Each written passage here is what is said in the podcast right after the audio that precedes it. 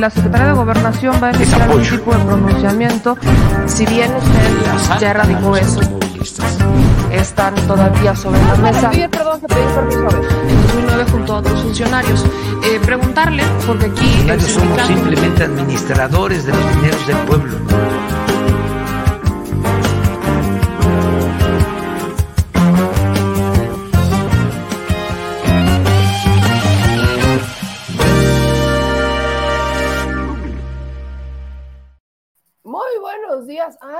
Madre de Dios. Muy buenos días, chelitos y chelitas. ¿Cómo están? Acompáñenme en esta ruta mágica de la transición de voz. Me está cambiando la voz. Yo pensé que la adolescencia ya la había dejado atrás, pero miren qué cosa tan curiosa. Ahora no, no, me está cambiando la voz. Qué bonito, qué belleza, qué chulada, qué sabrosura. Pues aquí andamos, chelitos. Muy buenos días. Oigan, bendita mañanera el día de hoy con desmentidos. Todavía, ya puedo entonar, ya puedo empezar a entonar, ya puedo empezar a entonar. Pero bueno, ustedes saben que, este, que yo siempre, me, que me gusta hacer críticas constructivas. Últimamente he estado absteniéndome de hacer críticas constructivas a el estilo de Liz García Vilchis, pero vamos a entrar, no vamos a irnos directamente a la materia. Como ya hemos visto que que por más crítica constructiva que hagamos, no, no va a cambiar el asunto, vámonos a ir, vamos a, vamos a saltar, vamos a brincarnos esta parte y vamos a irnos directamente al contenido de el quién es quién de las mentiras de la semana, porque es miércoles y acuérdense que todos los miércoles en la conferencia de prensa, salvo las excepciones, estamos justamente hablando de desmentir, vamos a desmentir algunas noticias que estuvieron circulando ahí. ¿Que, ¿Cuáles son las noticias que más circulan? ¿Cuáles son las mentiras que más se propagan? En los últimos días en los medios de comunicación, pues tiene que ver con o la reforma eléctrica o tiene que ver con, al menos en estas semanas, el decreto presidencial o, vaya, llamémosle el, este, en vez de decreto, acuerdo, porque es justamente un acuerdo, al que se llama acuerdo, al que se llega, pero bueno, que ya es tendencia, ¿no? No le pudieron poner acuerdazo presidencial, le tuvieron que poner decretazo presidencial, porque así rima más padre, aunque es un acuerdo, pero bueno, es algo de lo que vamos a estar hablando y que también se aprovechó para tocar el tema, pero creo que el punto medular de esta conferencia de prensa tiene que ver con la con el hecho de que el presidente ya hablaron, se le pregunta evidentemente, sobre Arturo Herrera. ¿Por qué Arturo Herrera, exsecretario de Hacienda, que era la propuesta original del presidente para ser gobernador del Banco de México, ya no es gobernador de Banco de México, ¿no? Esa era como la pregunta del día, era como el por qué, qué pasó. Ayer todo empezó cuando Ricardo Monreal, nosotros, nosotros enteramos cuando Ricardo Monreal confirma en un chacaleo que ya no es Arturo Herrera quien estaría en la terna que el presidente lo había sacado desde agosto, ¿no? Estamos a noviembre, ya vamos para diciembre, el presidente sacó a Arturo Herrera desde agosto.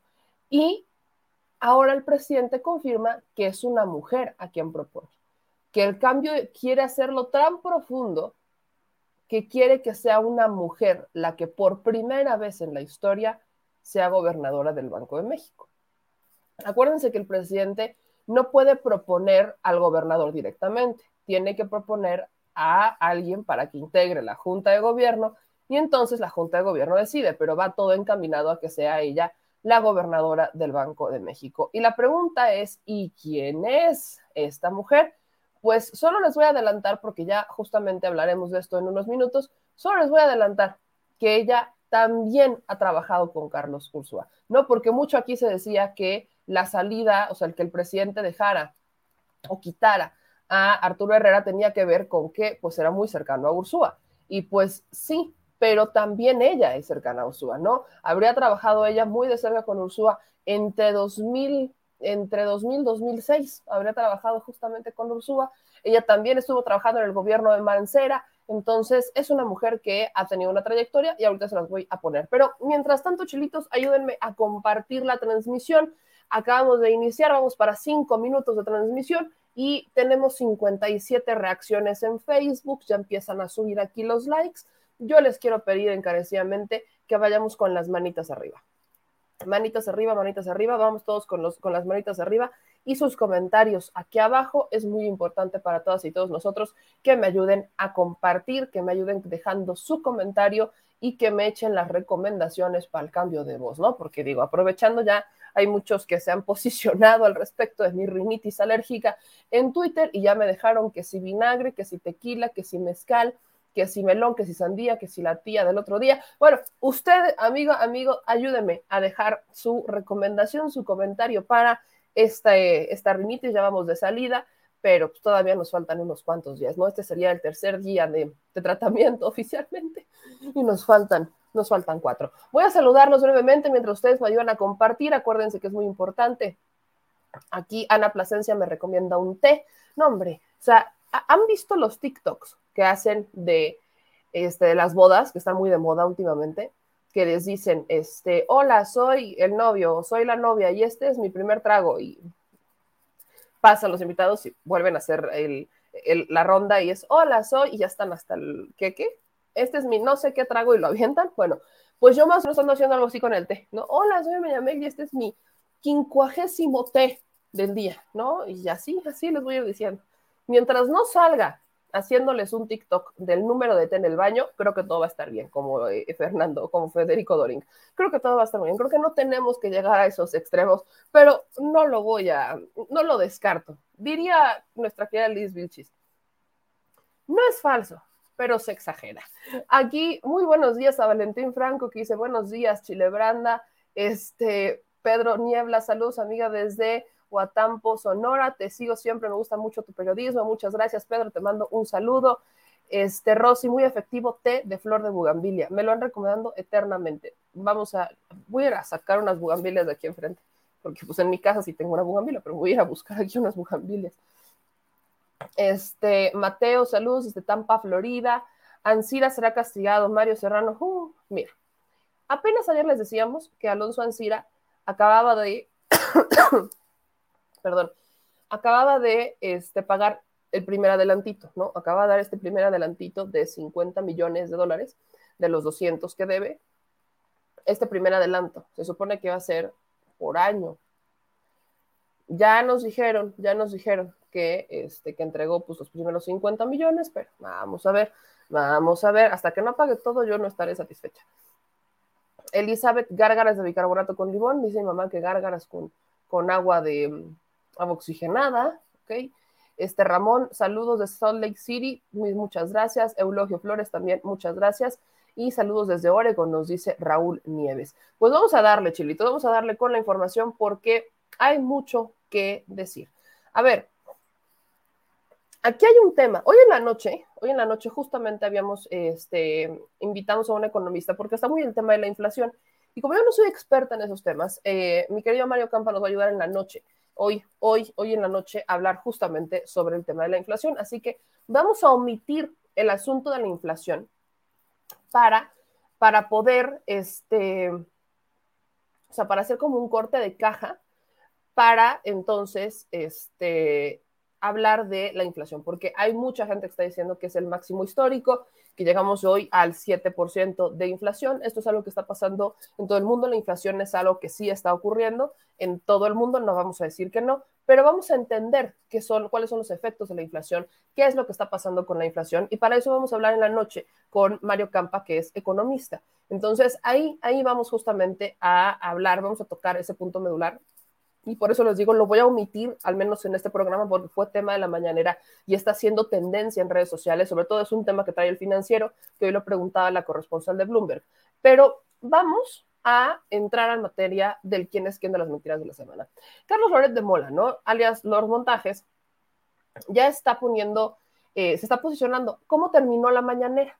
Pues la mañanera hoy terminó con una entrevista de Loret de Mola a este, este, Emilio Lozoya. En aquellos ayeres, cuando estaba viendo lo de la reforma, este, la reforma que pasó a, torcer a muchos mexicanos y que es un tema que justamente tocaremos en una mañanera ya cuando vayamos a la próxima semana, que hay, hay consecuencias para empresarios, no solamente para el pueblo en general cuando nos mintieron sobre, es que van a bajar los precios de la, de, la luz con la reforma sino que hay consecuencias. Y el presidente hoy terminó la, conferencia de prensa poniendo una entrevista a Emilio Lozoya entre Lozoya y Loret de Mola. Hoy los montajes volvió a ser tendencia y no me gusta hablar de él porque es darle mucha, pues sí es darle como mucha, este, como mucha, mucha vista, pues es darle como mucha importancia. Pero bueno, el tema con esto es que aquí les quiero compartir esta imagen.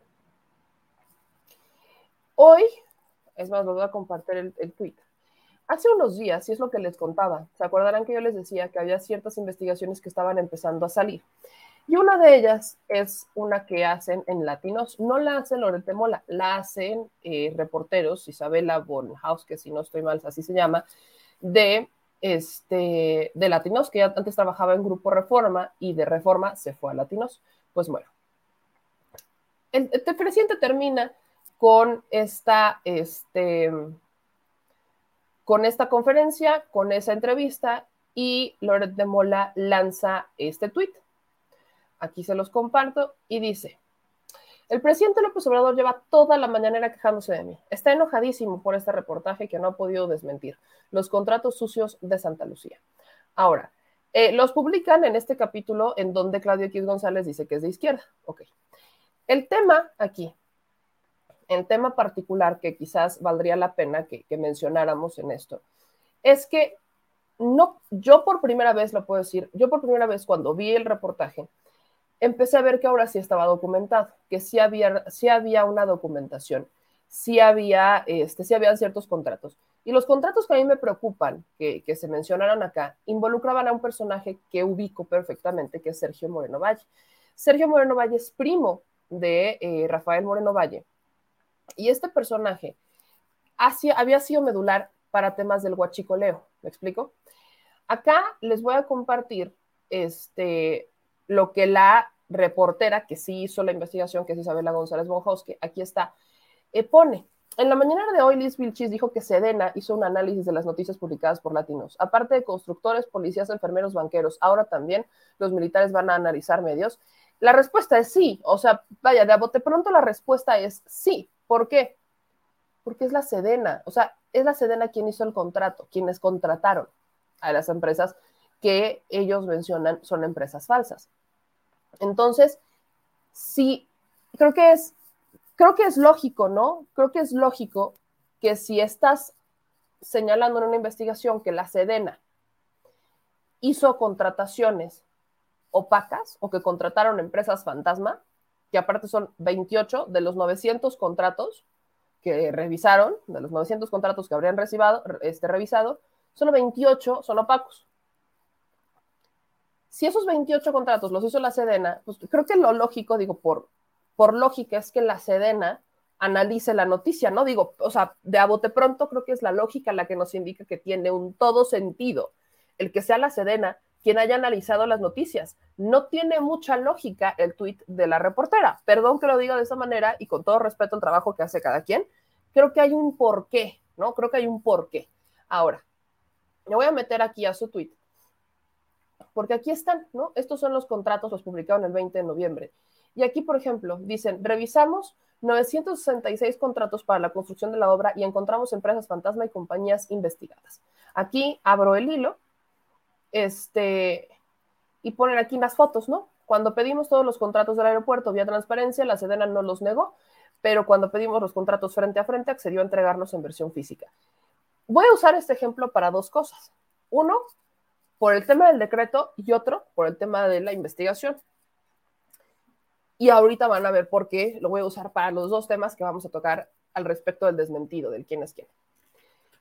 Si el presidente o la instrucción fuera, vamos a ser opacos, no queremos que nada se sepa y vamos a ocultar toda la información y con el tema del decreto vamos a ocultar toda la información y no vamos a entregar contratos porque no quiero que nadie se entere y en chicharrones truenan, la lógica nos indica, y sigo insistiendo en el seguimiento lógico, que esto no hubiera pasado.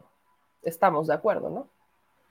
Si la lógica que ellos han manejado es que esta administración es opaca, que tiene algo que esconder, que, que con el decretazo lo único que quiere ser opaco y poco transparente, que quiere, etcétera, etcétera, etcétera, como por qué habrían entregado estos contratos. Yo pregunto, ¿no? ¿Cómo por qué se habrían entregado? Bueno, Se entregaron los contratos, aquí están. Obvio, esto fue antes del decreto, pero vaya, si la lógica de este tipo de periodismo que ellos hacen, vamos a llamarlo, eh, hablo de Isabela, no de Loret, aguas, voy a hacer una diferencia, de Isabela, no de Loret. Si el periodismo que están haciendo indica que esta administración es opaca y siempre tiene algo que esconder, y no es solo con el decreto que lo han mencionado, sino que lo han mencionado de una forma recurrente a lo largo de sus este, eh, programas, eh, tweets, lo que usted quiera,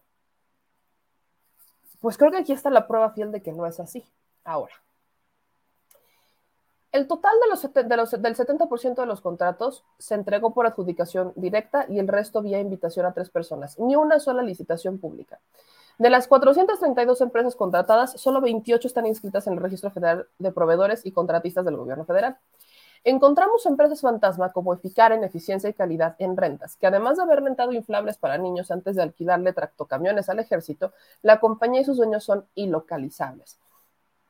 Y aquí es lo que me preocupa. Acá, por ejemplo, habla del contrato, lo ponen, dice contrato cerrado por el arrendamiento del tractocamión sin opción a compra, bla, bla, bla, bla, bla, este, reciente viviendas frente, etcétera, etcétera, para la base 1 de Santa Lucía, etcétera, etcétera. Este, habla de la dependencia, por otra parte, del C. José Mauricio Flores Rodríguez, representante de la, empresa Eficar en eficacia y calidad de renta, SDLR, DRL, DCB, se denomina el proveedor.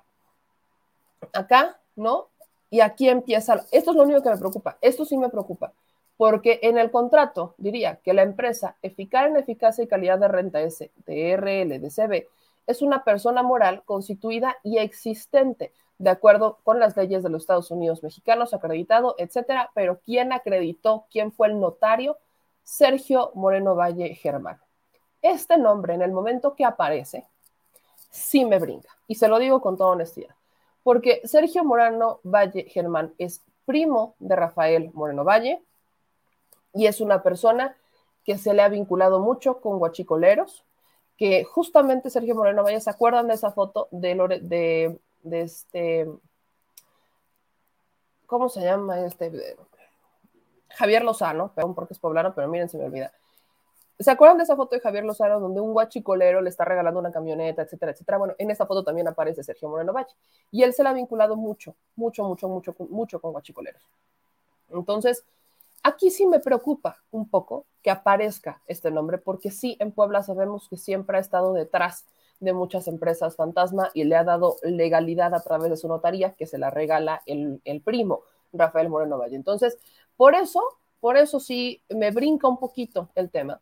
Pero vaya, la investigación aquí dice, y acá mencionan, que encontramos empresas investigadas como Consorcio Constructivo y Arquitectónico de Prueba, de Puebla a que le dieron su contrato días después de que el gobierno de Barcos iniciara una investigación en su contra por el desvío de 29 millones de pesos. Y aquí mandan toda la nota, ¿no?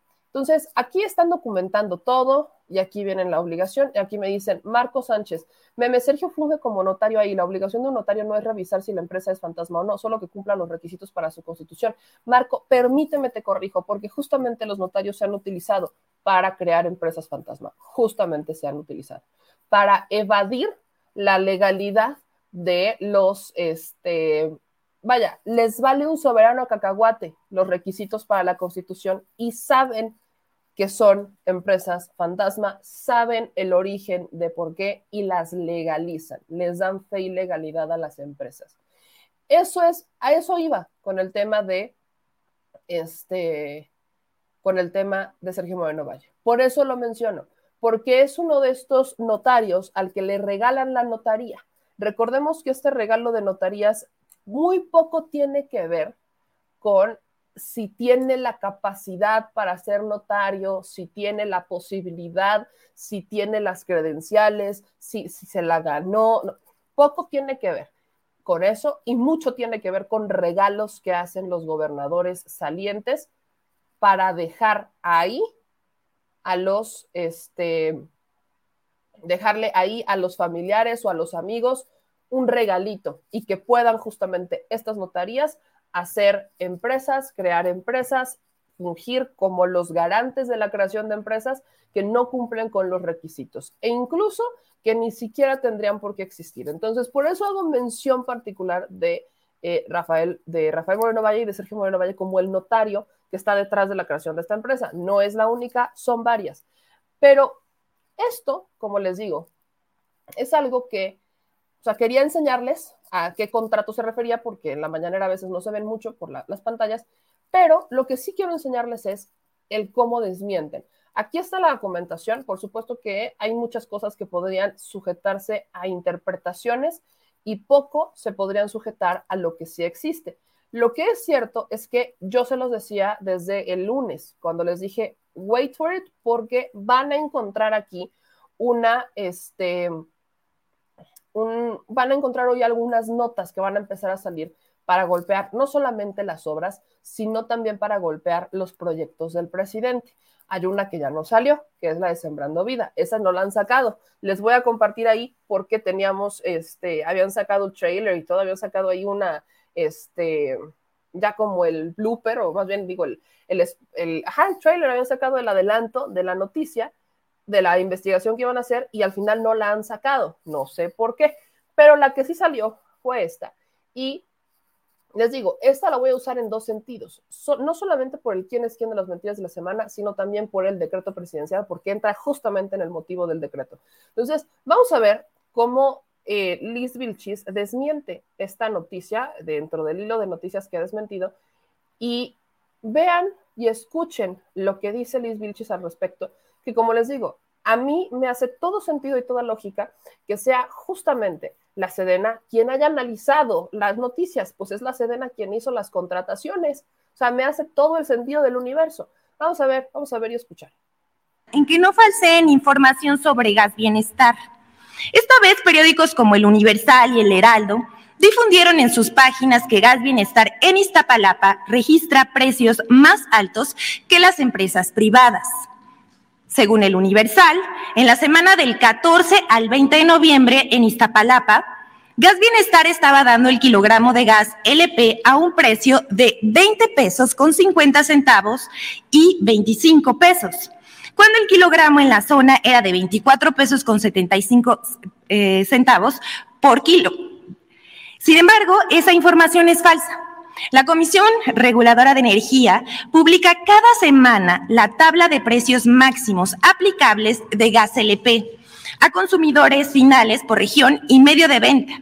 Y en la aplicación de gas bienestar aparecen los precios actualizados de cada zona y nunca pasan del precio máximo. Esto, por supuesto, fue aprovechado por la oposición que, sin verificar, enviaron mensajes a través de redes sociales reproduciendo mentiras y alertando sobre los supuestos precios del gas bienestar. Es el caso de Emilio Álvarez y Casa, Mario Di Constanzo y la legisladora Lorena Piñón. A los usuarios de este servicio les invitamos a que revisen los precios en la página del Gobierno de México para que conozcan los precios máximos del gas y no se dejen engañar. La siguiente, por favor. Falso que el secretario de Salud, Jorge Alcocer, haya presentado su renuncia al cargo. Como parte de la guerra sucia en contra del gobierno de México y la infodemia que prevalece, difundieron una versión no confirmada que daba por hecho la renuncia del doctor Jorge Alcocer Varela como secretario de Salud Federal. Todo resultó una pifia que involucra a un director de un periódico local, a una cadena de radio nacional, a periódicos nacionales, a periodistas, columnistas y usuarios de redes sociales. En la conferencia matutina de ayer, el presidente Andrés Manuel López Obrador expresó sobre el secretario de Salud. Es un hombre sabio, recto, honesto, sensible, humano. No creo yo que haya habido un secretario de salud así. Quizás antes, pero que yo recuerde, no. Despejando las dudas sobre su renuncia. La siguiente, por favor. Esta es la última. Loret de Mola acusa a Sedena de contratar a empresas fantasma en la construcción del aeropuerto Felipe Ángeles, lo cual es falso. En el portal Latinos, Carlos Loret de Mola presentó un reportaje sobre el cual, tras revisar 966 contratos de proveedores en las obras del Aeropuerto Internacional eh, Felipe Ángeles, supuestamente encontró empresas fantasma en la construcción, cuya edificación corresponde a la Secretaría de la Defensa Nacional. Esta información es falsa pero hubo medios como el Universal y otros que sin verificar difundieron la denuncia de Loret que se diseminó en redes de radio y sitios digitales. Al respecto, la Sedena aclaró que las adquisiciones de bienes y contratación de servicios se llevan a cabo con estricto apego a las leyes, reglamentos y demás disposiciones aplicables. Cabe mencionar que el sitio latino se fundó el 5 de diciembre de 2019, al quinto día de iniciar este gobierno, y desde ese momento se ha dedicado a desprestigiar al gobierno y atacar directamente al presidente López Obrador. Sedena señala que a las empresas que contrata están autorizadas en la lista nacional de proveedores. Cuenta con eh, registro, los ingenieros militares han cumplido con los requisitos establecidos por la ley. El agrupamiento de ingenieros Felipe Ángeles ha recibido 1.881 solicitudes de registro como proveedores. Ha otorgado el registro a 1.438 y le ha negado el registro a 443 por diversos motivos. El reportaje de Latinos es tramposo, pues asegura que se encontraron empresas fantasma, empresas fantasma y otras acusadas de desvío de recursos. Dice Sedena, no hay tales empresas fantasma. Entre las contratadas, el agrupamiento de ingenieros materializa sus contrataciones con estricto apego a la normatividad vigente, realizando la consulta en las plataformas del SAT, la Comisión de Competencia Económica y la Secretaría de la Función Pública. Cabe mencionar que mientras no exista una sanción, inhabilitación o mandamiento de una autoridad judicial o resolución administrativa, no se puede negar la participación de las empresas en los procedimientos de adquisición, lo cual viola la ley. Desde 2019, el sitio de Noticias Latinos ha publicado 125 notas relacionadas con la construcción del aeropuerto, de las cuales eh, al menos el 71% contiene información dolosa, falsa y negativa contra esta obra señala un análisis de Sedena. También ha publicado seis videos para desacreditar el proyecto del, del aeropuerto. En uno de ellos, titulado Nueva Normalidad, el periodista Carlos Loret de Mola dice lo siguiente. Ya empiezan a pedir moches por las obras y lo están pidiendo los encargados, los verdes, refiriéndose al personal militar sin haber nunca presentado las pruebas que fundamenten sus graves acusaciones, que en realidad son mentiras deliberadas.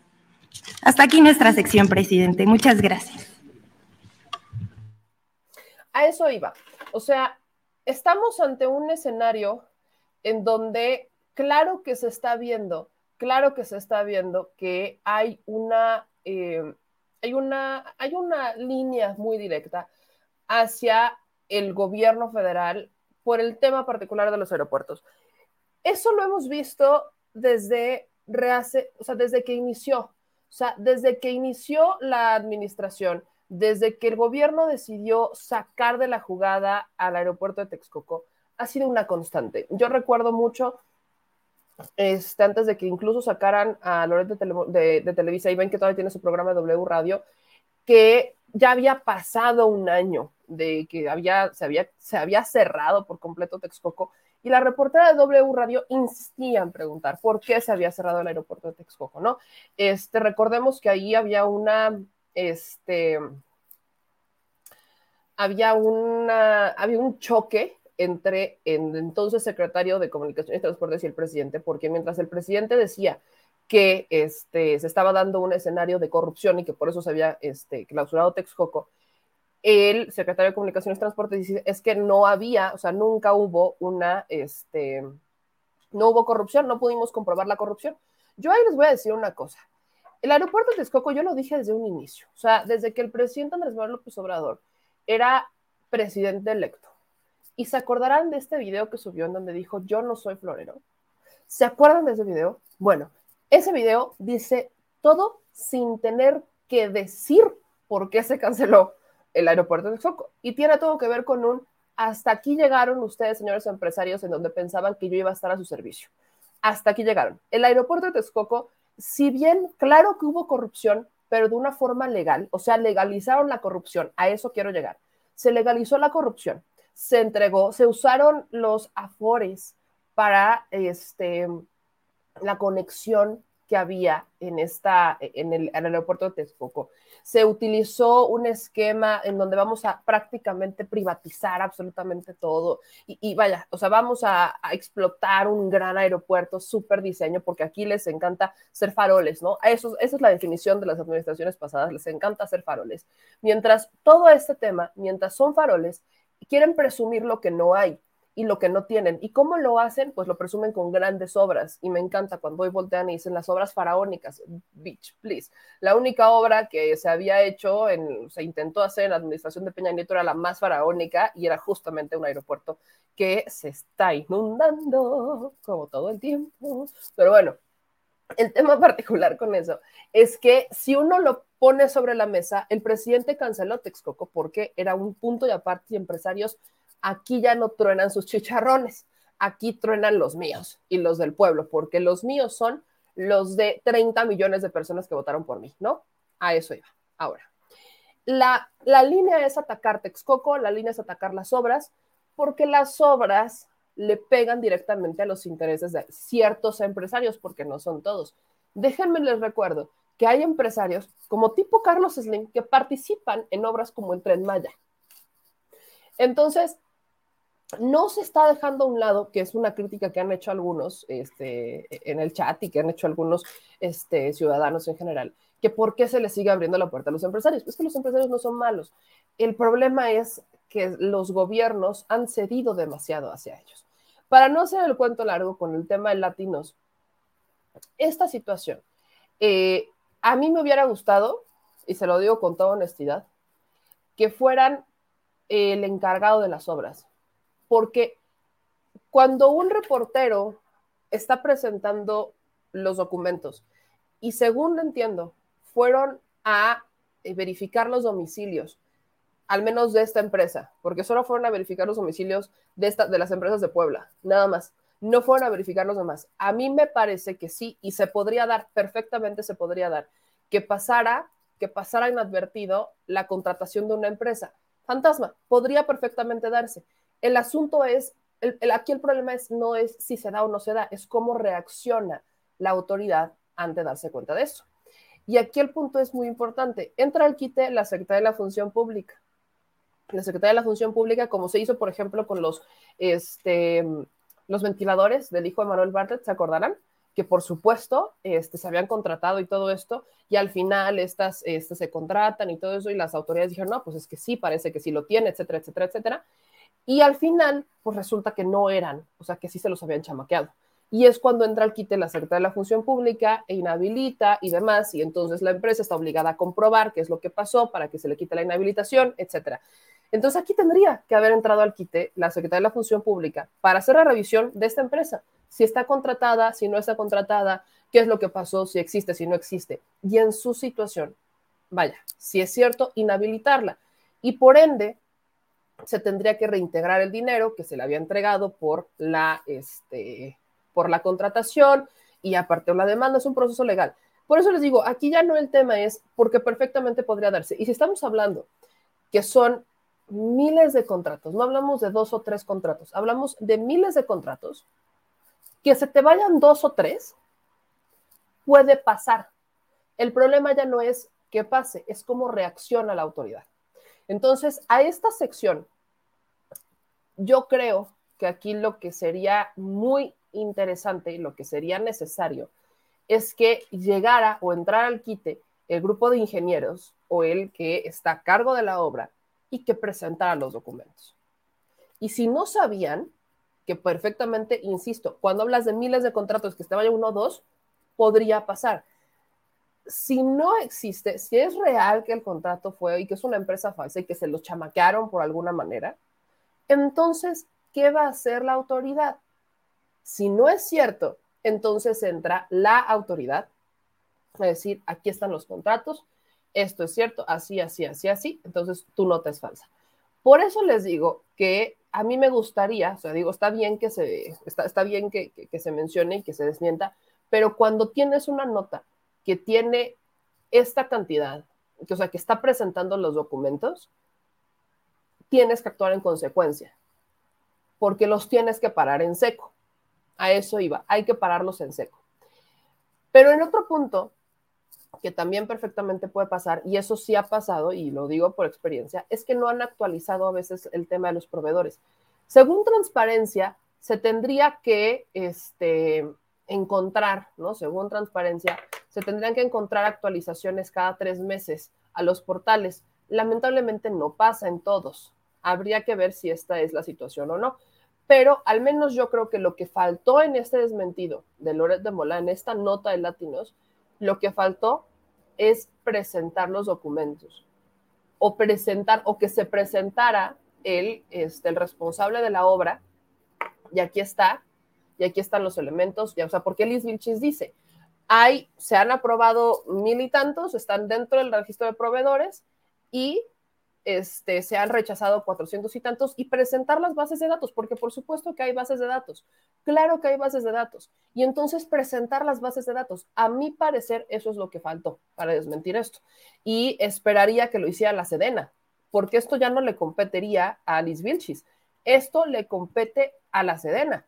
Es la Sedena, y concuerdo perfectamente con los comentarios, es la Sedena quien tiene que entrar al quite y parar en seco esto. ¿Por qué?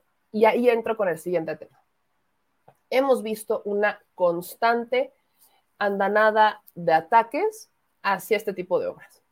Y si el presidente tomó una determinación de pararlos en seco con un decreto, sabiendo que ese decreto podría entrar en conflictos y que, lo, que ya van a empezar las acciones de inconstitucionalidad, ¿no? Ayer hablábamos de que el INAI ya arrancó las primeras, o sea, ya está empezando a armar su acción de inconstitucionalidad por este acuerdo presidencial y el presidente sabía que eso iba a pasar y lo único que quería era ganar tiempo, si el presidente ya hizo una, o sea, si ya paró en seco un tema, entonces la lógica nos indica que así tendrán que empezar a actuar en consecuencia todas las dependencias.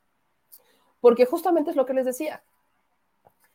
El, el acuerdo, este acuerdo que se pone sobre la mesa, que llaman decretazo presidencial, este acuerdo es un acuerdo que lo que va a hacer es ganar tiempo.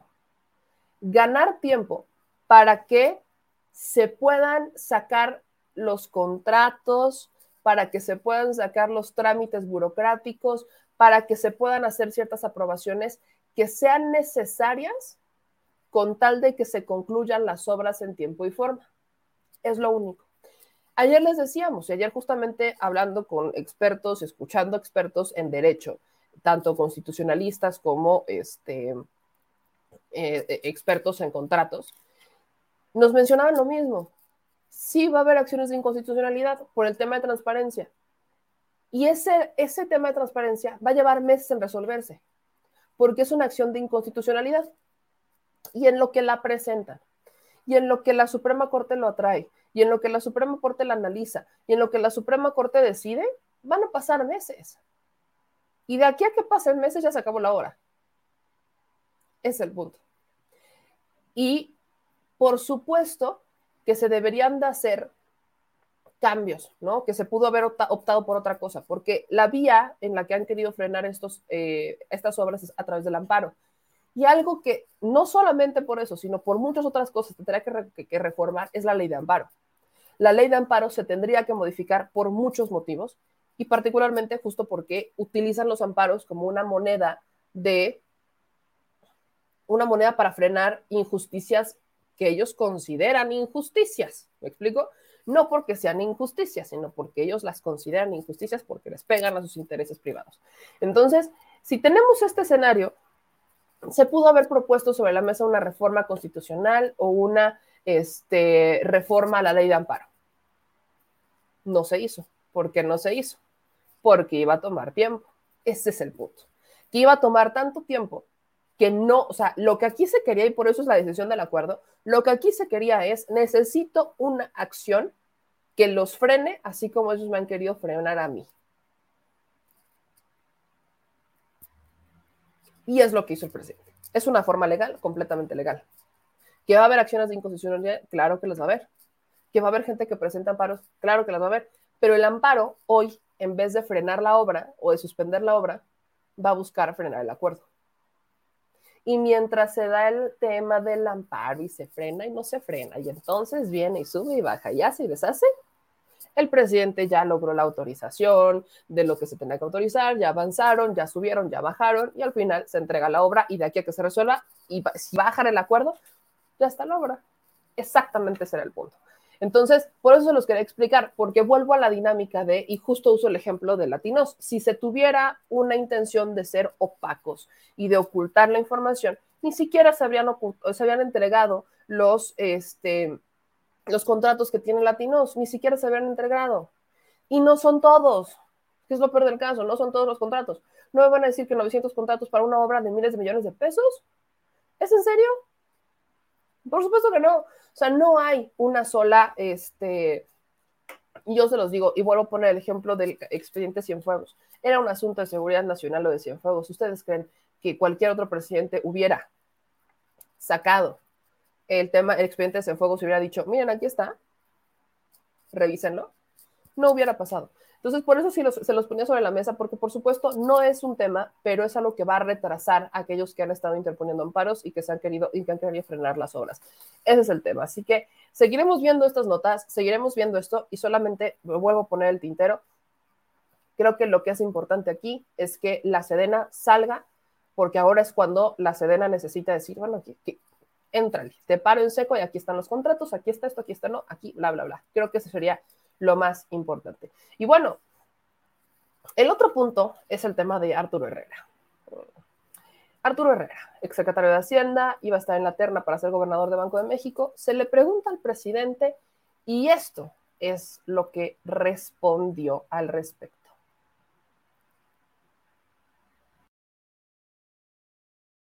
A presidir eh, la Junta de Gobierno del Banco de México preguntarle, presidente, cuál sería su opinión de este mensaje que envió Arturo Herrera en redes sociales y a su vez, cuál sería, en dado caso de ser así, la persona que usted tendría pensada para que presida la Junta de Gobierno del Banco de México, la que usted propondría.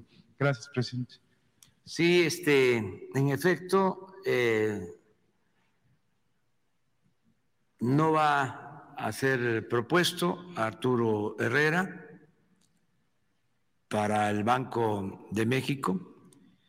Voy a enviar en esta semana eh, la propuesta de Victoria Rodríguez Checa, la subsecretaria de Hacienda. Ella va eh, a hacer nuestra propuesta para el Banco de México.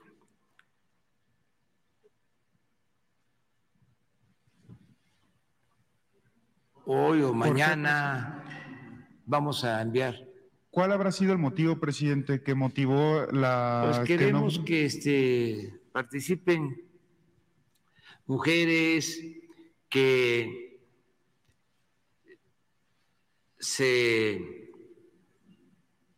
lleve a cabo eh, este cambio, reconociendo el trabajo que ha hecho la subsecretaria de egresos, que ha estado actuando muy bien, eh, con un desempeño ejemplar, es la encargada del manejo de las inversiones públicas y ha actuado con mucha responsabilidad para no gastar por gastar.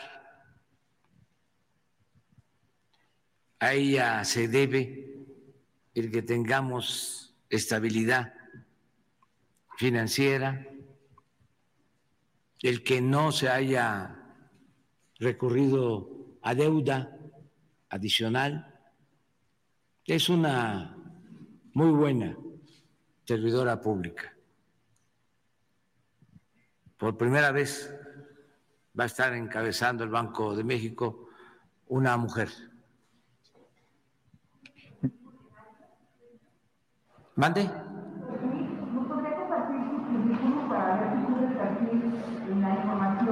Pues sí, porque es subsecretaria de Hacienda. Sí, no hay este ningún problema. De acuerdo a los requisitos, son dos cosas: que tenga experiencia financiera o que haya ocupado un alto cargo en el gobierno vinculado a asuntos de Hacienda. Nada más para que tengan una idea. El, actual gobernador del Banco de México fue funcionario de Hacienda, no fue subsecretario y creo que después sí, de Nacional Financiera. Sí, ¿verdad? Bancomex. Entonces, sí cumple.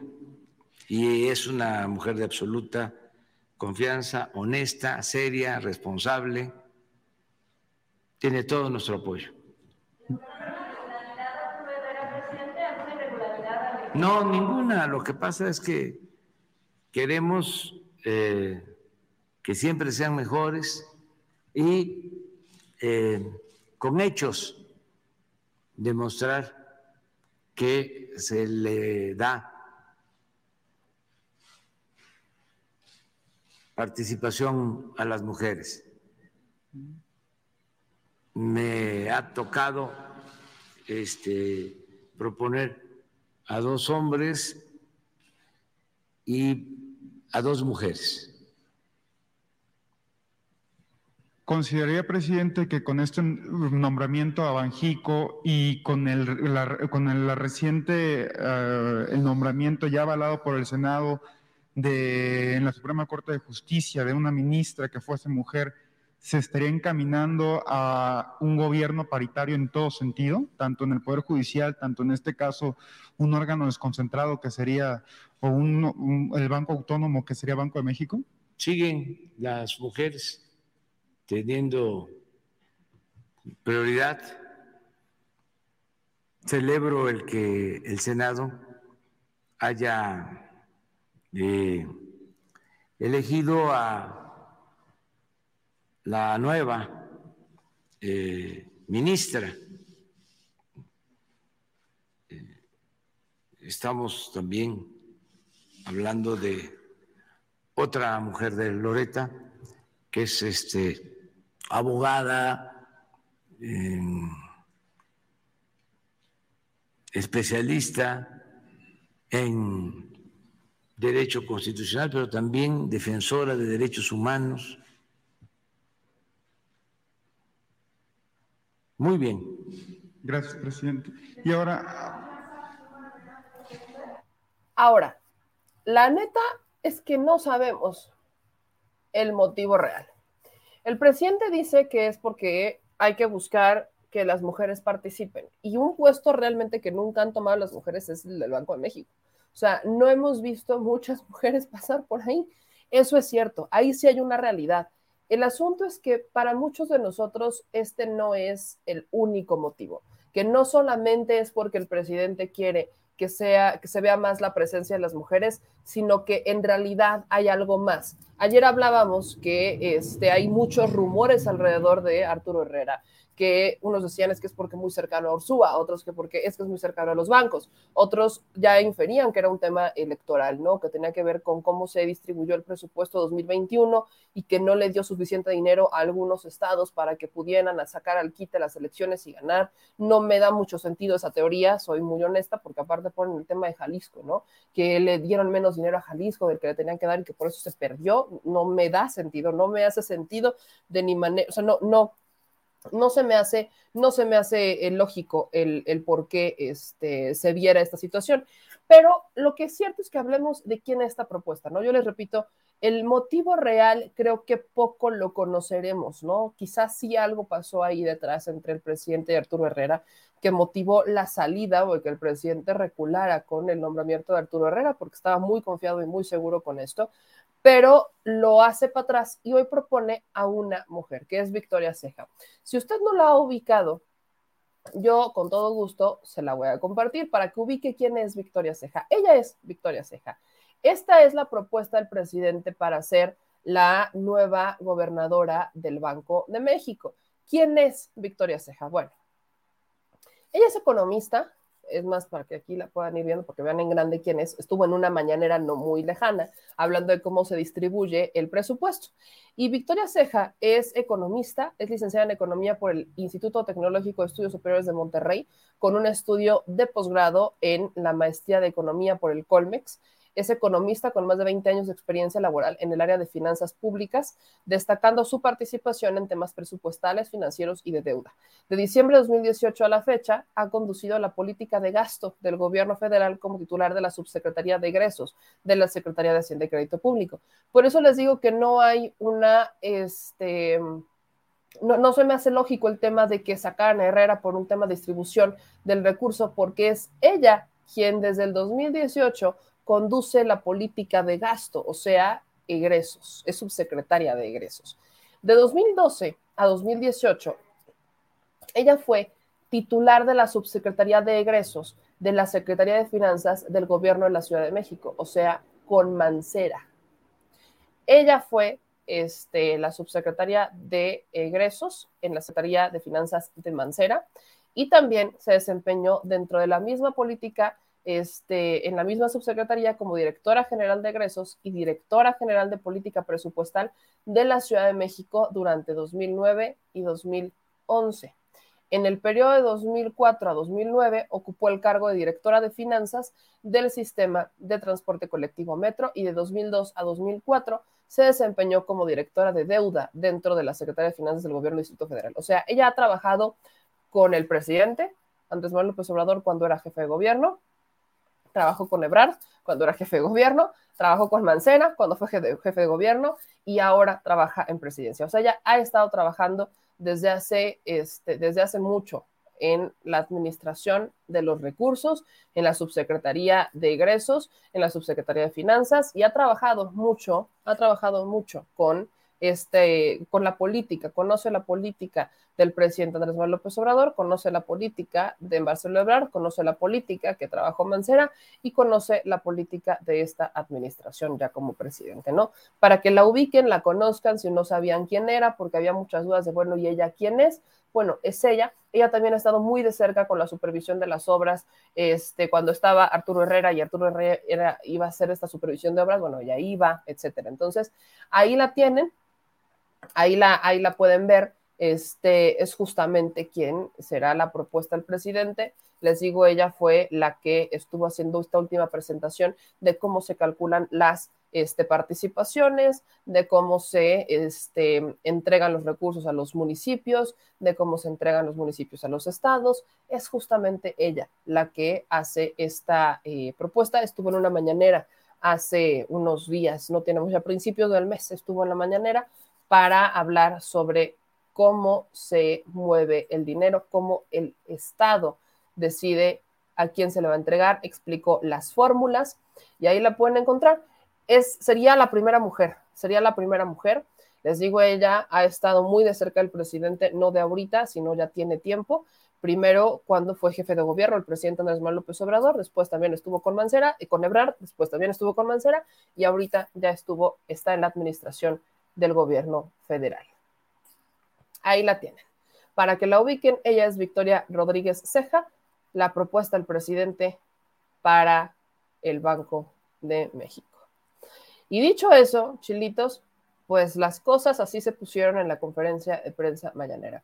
Y solo para dejar en el tintero, amigos, solo para dejar en el tintero, eh, hay un tema que me han compartido hace unos días y que quiero compartir con ustedes para ver qué opinan. Hoy publican una carta de Solidaridad Valiente. Es una carta que dirigen al presidente Andrés Manuel López Obrador. Se las voy a compartir por acá.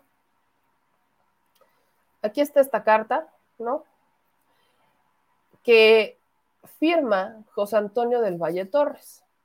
La copia se la hacen a Hertz Manero, a Claudia Sheinbaum y a Ernestina Godoy. El responsable de la publicación es José Antonio del Valle Torres y es una carta en contra de Coca-Cola.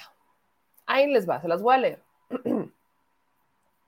Señor presidente, confío en que se encuentre bien, especialmente durante lo que es sin duda uno de los mayores desafíos que enfrenta nuestro país y de hecho todo el planeta. Con espíritu emprendedor y siempre con orgullo nacional, eh, coincido con usted en que equilibrar el valor moral con la realidad económica es ahora más importante que nunca.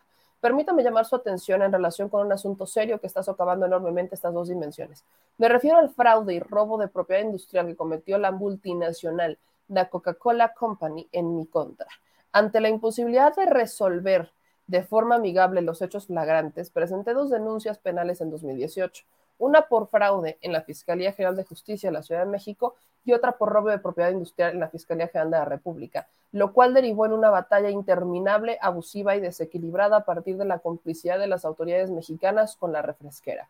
Me refiero puntualmente a lo siguiente. En el año 2009 se intentó declarar incompetente de forma regular solo para ser reiterado en la Fiscalía General de la República que el delito denunciado de fraude sí era del fuero local. Este, en el año 2020, pues las fiscalías, tanto de la Ciudad de México como la Fiscalía de la, Ciudad, de la General de la República, decretaron ningún ejercicio de acción penal en contra de Coca-Cola, el INPI decidió no pronunciarse y la Fiscalía se declaró incompetente. Para este año 2021, en este proceso completamente regular, donde los elementos para judiciar a la carpeta ya están en contra de Coca-Cola Company, pues en realidad se abstienen de hacerlo y favorecen a Coca-Cola Company. Desde hace 10 años el asunto es que este señor, eh, José Antonio del Valle Torres, venía invirtiendo en el ecosistema emprendedor mexicano y en un proyecto de bebida altamente innovadora con ingredientes naturales que tendría que haber sido un referente de México en el mundo. GoGaba, como decidimos llamarla, fue reconocida por Google, premiada por autoridades mexicanas y francesas, representada por el grupo financiero BBVA y finalmente validada y cuantificada por Coca-Cola como una oportunidad de negocio multimillonaria. Tanto su empresa como su vida han sido destrozadas de forma injusta, abusiva, prepotente y racista, mientras Coca-Cola se beneficia en aplicar cínicamente los secretos industriales que le robó en marcas mundiales de manera impune. Incluso la propia empresa, bajo el liderazgo de James Robert Kinsey, presidente del Consejo y director general mundial, promovió desde México hasta la cúspide de la organización a los mismos mercadólogos que avalaron su proyecto. Eh, Manuel Arroyo Prieto, y Selman Careaga Castro. Asimismo, siempre ha sido vigilado y acusado.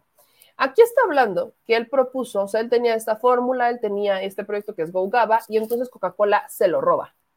Se lo roba y lo aplica. Y ha estado interponiendo recursos ante el INPI, ante las fiscalías, y no le hacen caso. Estamos hablando de Da Coca-Cola Company, no es Coca-Cola México, no, Da Coca-Cola Company.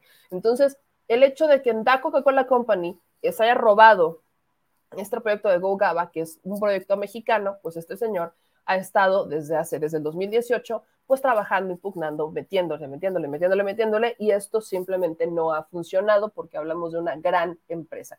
Su petición es ahora, tres años después, que ya vio que no pasa nada, pues pedirle al presidente Andrés Manuel López Obrador, pues la ayuda para que, pues pudiera el presidente echarle ahí la manita y que esta situación se pudiera este, pues se pueda solucionar de alguna manera, que el presidente pudiera llegar a eh, presionar quizás de poder alto a poder alto, o sea, de presidente a multinacional, que se pudiera este, presionar un poco de tal manera en que la situación saliera un poco más favorable, ¿no? Eso es lo que, se eh, lo que este señor ha estado mencionando. Y como bien dice Alice Bulpes, eh, creo que un buen castigo sería que no compren de la Coca-Cola Company. Yo también lo he creído porque pues hace mucho daño, ¿verdad?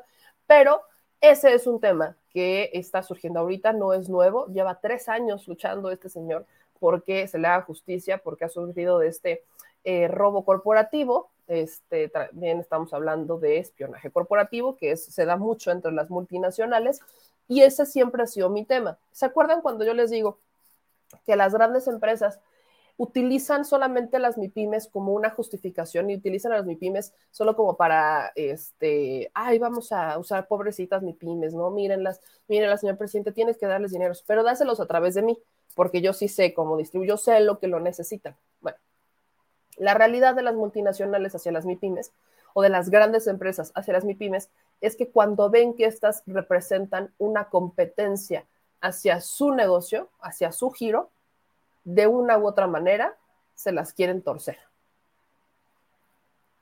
Esto pasa. Y este es el ejemplo con la Coca-Cola Company, ¿no?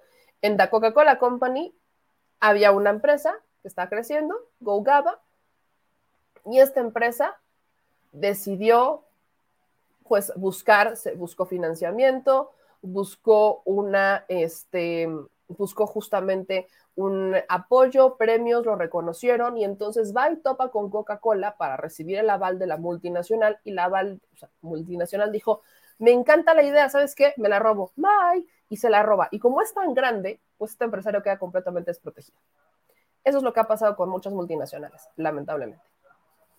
Así que tengan para que aprendan, compártanlo y ayúdenme con sus comentarios. Y otra cosa importante es que en este momento se está dando el Premio Nacional de Deportes 2021. Ahorita está pasando, se los voy a compartir un poquito, está hablando la jefa de gobierno, nomás para que vayan viendo qué es lo que está pasando en esta conferencia. Les digo, está todavía continúa. En este momento está en vivo el Premio Nacional del Deporte. Ahí está Ana Gabriela Guevara, está el presidente, está el titular de la Sedena y está este nuestro general almirante este Ojeda, ¿no? También ahí está.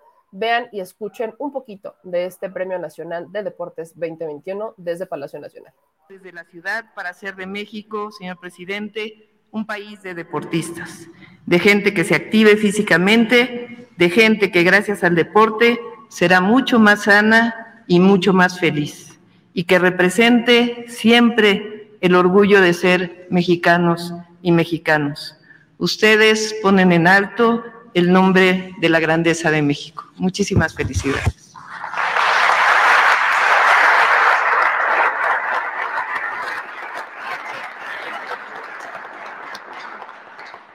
Enseguida escuchemos las palabras de la distinguida atleta de Taekwondo, María del Rosario Espinosa Espinosa.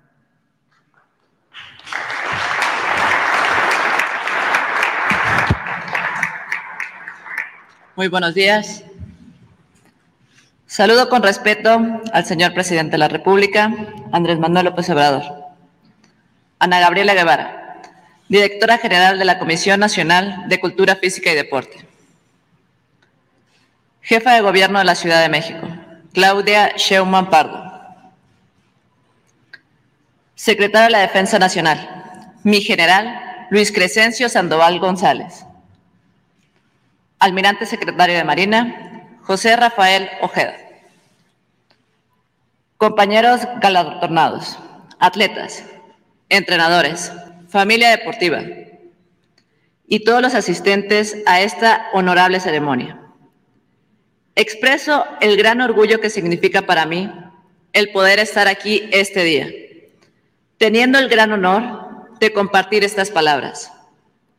Al mismo tiempo, quiero agradecer al presidente Andrés Manuel López Obrador, a la directora general de la Comisión Nacional de Cultura Física y Deporte, Ana Gabriela Guevara, y a todo el comité organizador del Premio Nacional del Deporte 2021 por continuar haciendo posible que este histórico, tradicional y trascendental reconocimiento nos permita sentir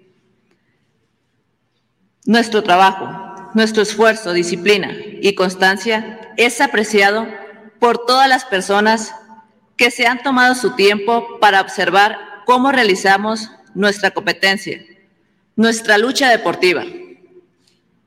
Si en este momento, en esa parte de competencia, de victoria, de triunfos, logramos hacer sentir a la gente mexicana emoción, sensación, sonrisas, aplausos, orgullo nacional y hasta abrazos, habremos cumplido al crear este momento de satisfacción, de alegría, de unión que solo el deporte provoca y todos nos sumamos a la victoria conseguida por un mexicano. Todos somos parte de ella.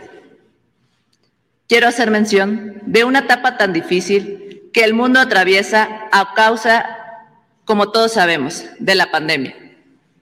La, multicitada pandemia que cerró estadios, gimnasios, áreas de competencia y preparación. No cerró, pero no nos detuvo regresamos con mayor fortaleza y calidad.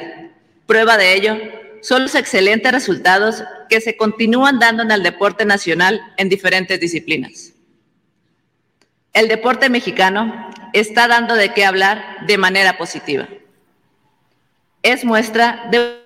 Pues vamos a ver cómo está el tema del deporte. Acuérdense que una de las premisas más importantes de esta administración ha sido justamente la de promover el deporte, de que cada vez veamos más deportistas, eh, que cada vez tengamos más deportistas. Ahí hay un tema, hay un, también un rezago yo lo, se lo, ¿se que yo lo pregunté en la mañanera, hace unas mañaneras, sobre cómo iban estas universidades del deporte que había propuesto el presidente Andrés Manuel López Obrador?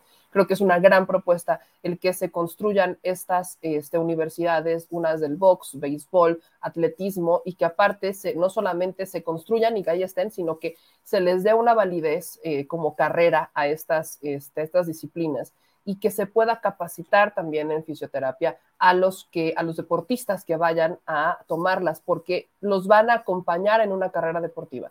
Mucho, yo lo he dicho muchas veces, hay, hay jóvenes y tengo amigos y conocidos, y usted no me dejará mentir, que, este, que lamentablemente les dicen tienes que ser doctor, o cuando ven que son causas perdidas porque son muy peleoneros, por ejemplo, les dicen, pues es que al final es una causa perdida. Y no es cierto, no es cierto. Creo que perfectamente se tiene que apostar en el deporte para que dejemos de escuchar eso de que son causas perdidas y poco a poco veamos que hay más deportistas en México. A México le hace falta mucho promover un deporte de alto rendimiento, mucho promover artistas de alto rendimiento, le hace falta mucho y no es que no los tengamos, es que no se les ha querido invertir y se les vio como un negocio. Caso práctico, ahí tienen al chicharito. Y no digo que sea malo, solamente digo que gracias a los privilegios familiares, gracias a las negociaciones, es que México como gobierno hizo muchas transacciones cuando se lo llevan al Real Madrid. Con el dueño del Real Madrid. Hay mucho, mucho este, que se hace a través de los deportistas, muchas negociaciones que no tendrían por qué darse, pero es que las aprovechan. Así que ahí nada más se las encargo para que por supuesto podamos ir, este, ir en el tema. El deporte es importante. Y voy con algunos de sus comentarios para ya cerrar y agradecerles a todos que nos hubieran visto hoy en el detrás de la mañanera. El maestro Valentín Medina dice que el gobierno de AMLO es el más corrupto de la historia. Híjole, mi hermano, yo no voy a decir que no se han dado casos, casos que por supuesto se han, mencionado, casos que se han reconocido, yo no voy a decir que no, pero decir que es el más corrupto de la historia, por lo que veo dices eres maestro. Quiero suponer que conoces de historia antes de aventarte este comentario, ¿verdad? Hmm. Hmm. Y cuando hablo que hay casos que por supuesto son emblemáticos, en realidad ninguno tiene que ver con el presidente. Tiene que ver con delegados, tiene que ver con personas a su alrededor, pero con él no. No hay una sola persona que hoy pueda decir con fundamento y con pruebas que el presidente ha robado algo. No hay. No, no la hay. Entonces creo que eres maestro, valdría la pena que conocieras un poquitito más de historia, hijo, un poquito más de historia. David Carrillo, ¿por qué tan cortito me... Vamos a una hora de programa, David una hora de programa, compa, como que cortito, hijo. ¿Por qué censuran? Hoy, hoy, aquí nadie censura. ¿Por qué me censuran a Verónica? Pues creo que hay, ¿qué está pasando, moderadores? Cuéntenmelo, porque no, no, obviamente estoy pendiente de las noticias, pero cuéntenme qué pasa. Eh, dicen acá Miguel Ángel Landeros, jóvenes deben despertar, darse cuenta como seres humanos, los puede dañar con sus ofrecimientos, como está sucediendo con muchos potenciales en que se confunden en lo imperfecto, o como jovencitas que quizás ni varones han tenido cerca y les confunden que son mujeres lastimadas o maltratadas, les marcan su vida para siempre, siempre la esperanza de un mundo nuevo son ustedes, por sus mentes frescas, sanas, por sus físicos con mucho vigor. No esperemos mucho y que menos nos confundamos. Eh, dicen aquí, Alfonso, mentira, a mí me censuraron. ¿Por qué te censuraron? Gustavo Alcántar, ya dijimos lo de Herrera, regrésale tantito o espéranos un ratito y vamos a subir los, este, los, eh, los, los clipsitos para que lo puedas encontrar. Eh, dicen aquí, la mayoría de los deportistas olímpicos son fifís porque no se le ha dado mucha oportunidad a los que vienen de abajo. Ese es el tema. Que, por ejemplo, para que puedan ir a entrenar, los lugares o quedan muy lejos, o, son, o, son, o, tienen, o tienen que pagar para poder entrenar, o tienen que pagar al entrenador. O sea, no hay una atención pública real hacia el deporte. Por eso mucho se lo he dicho. Este, aquí con sus últimos comentarios. Eh, dice Francisco, si yo no he entrado, ¿no? Ahora sí que con, la penation aquí, ¿no? ¿Cómo que yo? A, a, mí, dice Francisco, a mí es no he sido yo. Este, dice María Audulia, muchas gracias, mi querida María, gracias por tu información. Saludos de Villahermosa, Tabasco. Un abrazo, Tabasco, María. Este, dicen aquí, Marco, lo de censura fue porque se borró el comentario de que este es el gobierno más corrupto, pero lo pudo borrar el mismo que lo emitió. Mm. Este, pues ya, lo, ya hasta lo leí. Eh, dicen aquí también, en sus comentarios, eh, Cintia le dice al maestro Valentín, por favor, ilústranos, compártenos todas las pruebas que tienes para asegurar lo que dices, ¿no? Eh, dicen acá, muchos deportistas destacados salieron de abajo. También no son muchos, son algunos, son Susanas excepciones. Sí, sí se han dado, pero no saben lo que les ha costado y no tendría por qué ser tan así, ¿no? Dice Lourdes, ah, ya no alcancé a ver tus análisis de la mañanera, pero igual lo veo luego. Muchas gracias, Lourdes. Acuérdense que vamos a subir también los clipsillos. Este, y aquí está pasando el video de a los deportistas que se están, este, pues que se están conmemorando, que están mencionando también aquí en la conferencia de, eh, de deporte, ¿no? Bueno, no es una conferencia de deporte, es el Premio Nacional de Deporte 2021. Dice, el único que ha sacado la cara por México últimamente es el Canelo Álvarez y todavía hay muchos boxeadores que no lo quieren, que porque no tiene estilo, que porque no le ponen más boxeadores buenos. Pues, Espiridion, miren, yo en el tema del box no soy experta, ¿verdad? Pero el señor productor sí. Y el señor productor pues sí, ya también ha emitido un pronunciamiento que, que sí ha faltado, que a, que a, Canelo le pongan mejores este, peleas. Eh, no dice que sea malo, pero dice que sí le ha faltado que le pongan ahí mejores peleas al Canelo. Eh, y al final, eh, pues recordemos que la política no está tan alejada del deporte, ¿no? Y tenían al Canelo como fue al, al, Senado cuando conmemoró, cuando le dio un reconocimiento a su entrenador. Y este pues los senadores aprovecharon para tomarse la foto y que aquí hacer el show y que qué sé yo y que no sé qué y venga señor, no hombre, si les digo que los políticos les pones tantito y para qué quieres. Este Jaime Herrera, ya no trabajas con sin censura porque Jaime, esto tiene como un mes y medio, compa. O sea, estás como tarde en las noticias, hijo. Este, no, no trabajamos ya sin censura porque eh, Vicente tomó la decisión debido a ciertos problemas que se estaban dando con la plataforma, que ya no había esta solvencia económica de recortar producciones porque necesitaban equilibrar el barco. Entonces, no solamente yo, sino prácticamente a todos los que teníamos programas unitarios, aparte del programa general de Sin Censura, los sacaron, o sea, pues tuvimos que salir, fue una decisión, no lo quiero mencionar así, pero fue una decisión que se tomó y estamos en el entendido y no, no trabajo en Sin Censura, pero sigo siendo la corresponsal de Sin Censura en las mañaneras y sigo teniendo colaboraciones con Sin Censura, como por ejemplo una que se tiene el día de hoy, son todos los miércoles a las once y media de la mañana, tenemos estos, este, pues estas eh, participaciones en Sin Censura en una mesa con mi querido Ramiro Padilla Tondo y mi querido Vicente. Entonces, esa la van a encontrar hoy, once y media. Nos vemos justamente ahí en Sin Censura. Respondido, mi querido Jaime, que me hacen estas preguntas, este, con, me hacen estas preguntas de, forma constante, a veces en la mañana. Ángel Vite, ¿cuál es la palabra que apenas, uy, sandunguear? Pero es que esa va para mañana. Hoy es miércoles, hoy es miércoles, hoy no se sandunguea, mañana se sandunguea, mañana es jueves de sandungueo y el viernes es el día del sandungueo. O sea, aguántenme las carnitas. Esto es para mañana, para mañana hablamos del sandungueo, para mañana hablamos del sandungueo. Y dicho eso, ya nos vamos. Nos vamos amigos, gracias a todos los que compartieron, que nos dejaron sus likes, que siguen comentando, que siguen compartiendo y que nos ayudan a seguir creciendo. Acuérdense que tenemos el detrás de la mañanera en cuando termina la conferencia de prensa, aquí vamos. No hemos podido ir esta semana a la conferencia porque pues rinitis alérgica y tosecilla, pero si ya nos sentimos mejor y todo está bien, nos reincorporamos la próxima semana a la conferencia de prensa. Pendientes que mañana va el presidente, bueno, hoy se va a Zacatecas a hablar justamente, va a haber el tema de seguridad, van a entrar ya al kit en Zacatecas y va a estar en Oaxaca. Hoy mencionó que iba a estar eh, también en Guanajuato, pero va a estar en Oaxaca. Tengo la agenda del presidente y va a estar en Oaxaca.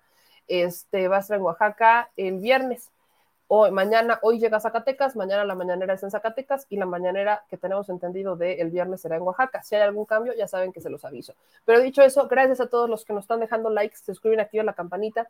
Gracias a los que nos han mandado superchats. Acuérdense que es muy importante para que pueda crecer este, este proyecto independiente, en donde también tenemos un portal que lo van a encontrar aquí, que es www.damexico.news y gracias a todos los que nos apoyan, si, no, si lo han podido hacer y no han podido, o como usted guste, a través de PayPal, la descripción del video, ahí va a encontrar la liga y también va a encontrar nuestro número de tarjeta Banamex para hacer también ciertas aportaciones que así consideren ustedes, las van a encontrar también aquí. Les agradezco de una manera infinita todo el cariño y todo el apoyo que nos han estado brindando y que nos brindan todos los días, de verdad, se lo digo de todo corazón Gracias a todos ustedes por todo el cariño, todo el apoyo. Síganos en las benditas y maravillosas redes sociales y gracias por todas las recomendaciones este, que nos han estado haciendo para esta voz ronca, que por ahí ya dijeron que mejor me quede así. Pero pues muchas gracias, qué amables. Este, tenemos ahí pendiente ir a Macuspana. Fíjense que voy a ver una serie este, ahorita que están haciendo, que hicieron sobre algunos presos en Macuspana, Tabasco.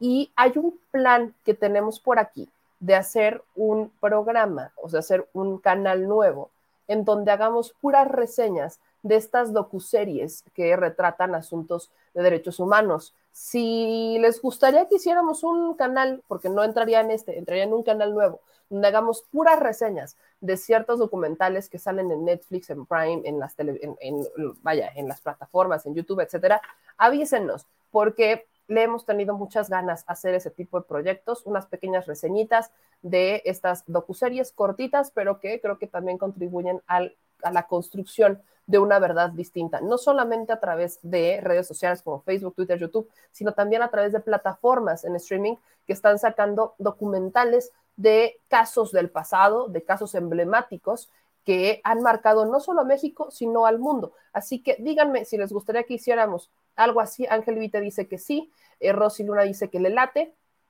que creo que es una buena idea, también dice Ana Plasencia que es una buena idea, y Daniel Cruz también dice que es una buena idea. Este, dicen los documentales viejitos que se ven en YouTube también, o sea, mándenos, si les gusta la idea, voy a hacer, voy a hacer justamente una, este, una encuesta en YouTube, una encuesta en Twitter y una encuesta en Facebook. Veo que aquí, si les gusta la idea, y si es así, pues vayan diciéndome los nombres porque podría ser este el siguiente proyecto. Tenemos otro que se, no se los voy a adelantar porque está más interesante y divertido, pero este ya le traíamos muchas ganas. Así que si quieren que lo hagamos, déjenme en los comentarios y sobre todo díganme en, ahorita les voy a poner una, este, les voy a poner por ahí la encuesta porque creo que sería una buena idea hacer unos videitos grabados, estos no serían en vivo, serían videos grabados eh, con una edición ahí más chula sobre reseñas de documentales, de series que están saliendo informativas, históricas, y no solo de México, sino del mundo. Creo que sería interesante ponerle ahí un análisis. Así que, dicho eso, creo que todos han dicho que sí. Creo que ya me tardé, dice Rosy Luna, ya te tardaste.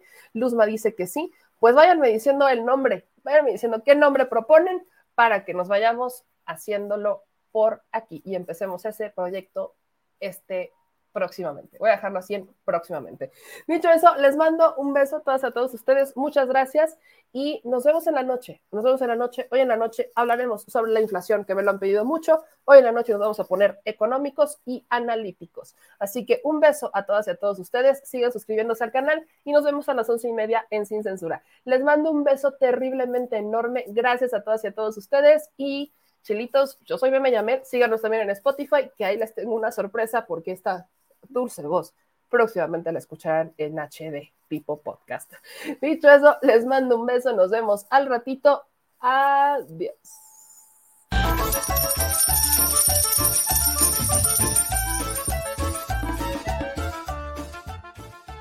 Al Chile.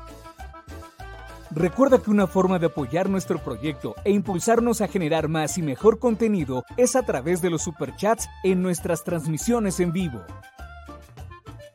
Solo tienes que dirigirte al recuadro donde escribes mensajes, darle clic al símbolo de moneda, colocar los datos de tu tarjeta bancaria, el monto a donar y de forma inmediata se verá reflejado en un recuadro de color con el mensaje de tu preferencia. Otra manera, por si no nos alcanzas a ver en vivo, es ir a la descripción de nuestro video de YouTube, darle clic a la liga de PayPal y repetir el proceso como en los superchats. Ese recurso llegará directo a nuestra cuenta bancaria. En Facebook también puedes apoyarnos de forma mensual. En el inicio de nuestra página encontrarás el botón Quiero colaborar. Ahí podrás adquirir una membresía que nos impulsará a seguir combatiendo la infodemia desde esta plataforma. Y si eres de los que no confía en la tecnología, puedes hacer un depósito o transferencia a nuestro número de tarjeta Banamex, desde cualquier establecimiento, banco y hasta tu aplicación móvil. Anótalo. El número es 4766-8415-9203-0897. Recuerda, esto es completamente voluntario. Y es una forma de apoyar e involucrarte más con este proyecto independiente. Hazlo tuyo y comparte.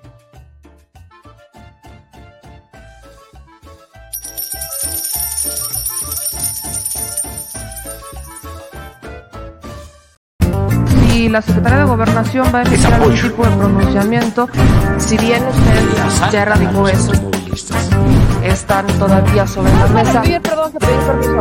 En 2009 junto a otros funcionarios. Eh, preguntarle, porque aquí el Nosotros somos simplemente administradores de los dineros del pueblo.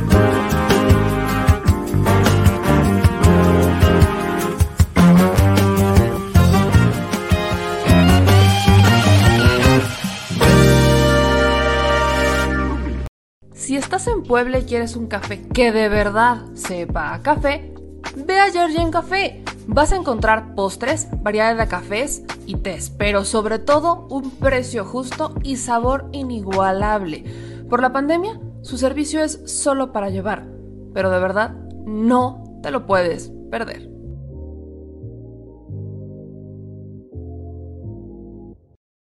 A Chile, la indiferencia es el peor enemigo de todos y más de los animales.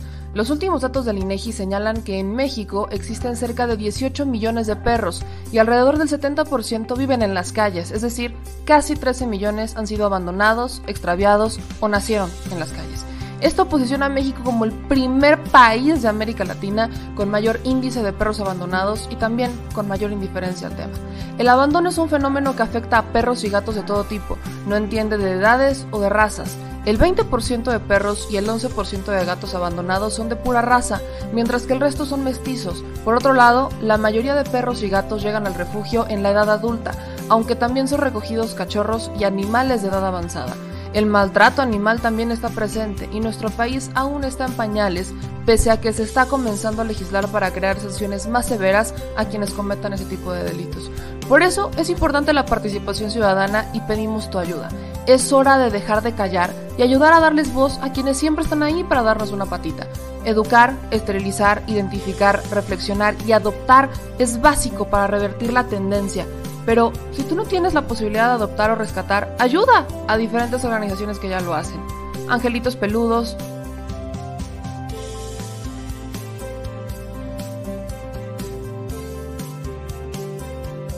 Amor sin raza,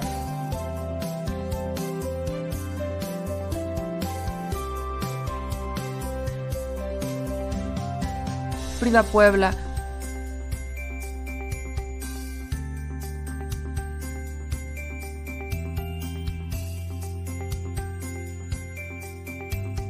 Rivera Rescue,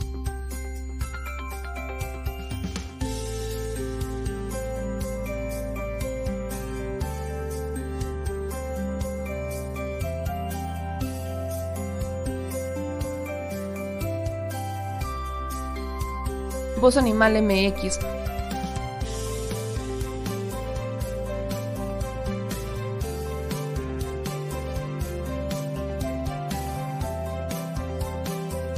El albergue San Cristóbal.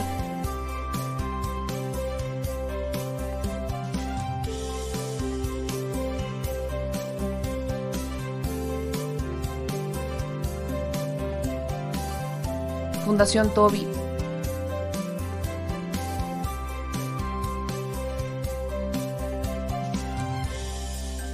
Patitas Invisibles son algunas de las organizaciones a las que constantemente donamos y apoyamos, pero no es suficiente. Ayúdanos a que sean más voces las que salven vidas. Sus patitas, de verdad, pueden salvar tu vida. Difunde y dona.